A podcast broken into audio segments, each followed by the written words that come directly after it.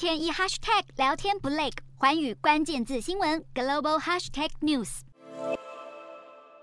推特新老板马斯克对员工下最后通牒，要求在美国时间十七号下午五点前做出承诺，如果不长时间高强度卖命工作，就领三个月资遣费滚蛋后，推特爆发更大的离职潮，传出有数百人要走人，这可能会影响公司营运，员工也纷纷发出离职文。有人说今天是我最后一天在推特工作，也有人依依不舍说七年半前决定加入推特，今天决定要离开了，会很想念大家，并且附上敬礼的表情符号。还有员工说鸟儿要飞走了。消息人士还指出，推特总部大楼已经暂时关闭至二十一日。马斯克的强硬通牒令说，要打造突破性的推特二点零，并且在竞争日益激烈的环境中取得成功，而且只有表现出色才能获得及格分数。马斯克早就已经裁掉推特主要高层和半数员工，这个礼拜还开除推特的资深工程师，原因是这些人公开批评马斯克。而马斯克拥有的太空探索科技公司 SpaceX 也有相同情况，